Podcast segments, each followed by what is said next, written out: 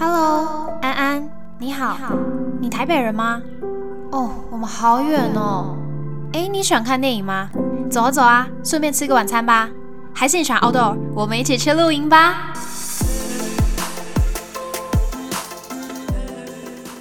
嗨，大家好，欢迎来到交友雷达站，我是 Darby。这集呢会是第零集试播集。这个节目主要会以交友软体为核心，聊聊在网络世界交友，用新的方式认识新朋友的经验跟故事哦。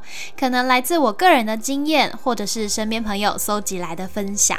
虽然说交友软体已经存在很久很久，非常多人使用，也有很多的款式啊、城市可以下载，但其实呢，也还蛮多人对交友软体是存有既定印象，不敢去尝试，甚至是排斥使用的哦。其实我原先呢自己也有这样子的经验，所以就想透过这个节目来跟大家分享我的心路历程。那不管你有没有使用交友软体，希望收听这个节目的你都可以有所收获哦。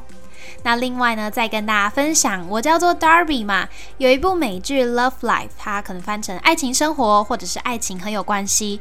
女主角呢也叫做 Darby，是 Anna Kendrick 歌喉战的女主角演的。这一季呢是有十集，每一集 Darby 都会遇到一个新的不同的男生。这些男生呢不是生活周遭那种长期相处啊、日久生情的朋友，而是他可能到一个新的工作环境，或者是在一次聚会上遇到的新人、婚礼呀、party 呀等等的。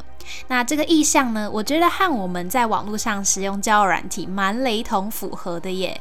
对他来说呢，就像是一个小女子独自在城市中漂浮，过程中遇到很多不同新鲜的灵魂。那使用交友软体的我们，何尝不是如此呢？提及这部剧啊，就是有点想为《交友雷达站》这个节目做个定调。每一次的交友经验，无论是你真心坦诚的想要跟对方，嗯，当朋友，抒发自己的内心想法。再不然，你有目的性，你直接想找对象，甚至是你想要当一个渔场养殖大亨，对，那不管你是带着怎么样心态来使用交友软体，其实都像是在为我们的人生旅程增添新鲜感，以及情感啊、社交、人际关系面上的经验累积哦。就像剧中的 Darby，他在每次的恋情后都会有自我反省、体悟以及学习的部分。我觉得，如果我们都能做到去自我反省、内化的动作，那其实多经历几段感情也没有什么不好的。一次一次之后呢，我们都能够更了解自己，更知道自己的喜好，感到舒服的生活方式。那使用交友软体就是其中一种管道之一喽。希望大家还喜欢这样子的分享，或期待接下来的集数。那第一集的话，我会想先跟大家聊聊我是怎么踏入交友软体这个新领域的哦。希望下次你也能够收听。我是 Darby，我们下次再见。